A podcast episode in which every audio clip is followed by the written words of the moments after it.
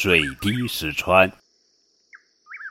从前有个叫张乖崖的人，在乾阳担任县令。当时社会上还存有君族凌辱将帅、小吏侵犯长官的风气。张乖崖想找个机会严惩这种行为。一天，他在衙门周围巡行，忽然看见一个小吏慌慌张张的从府库中溜出来。张乖崖喊住小吏，发现他鬓旁头巾上藏着一枚钱。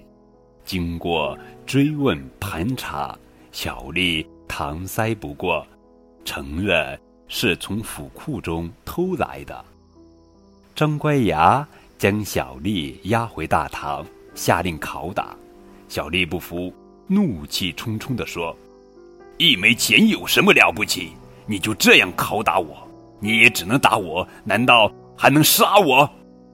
张乖崖见小丽敢这样顶撞他，就毫不犹豫地拿起朱笔判道：“一日偷一钱，千日偷千钱。时间长了，绳子，绳子。”能锯断木头，水能滴穿石头。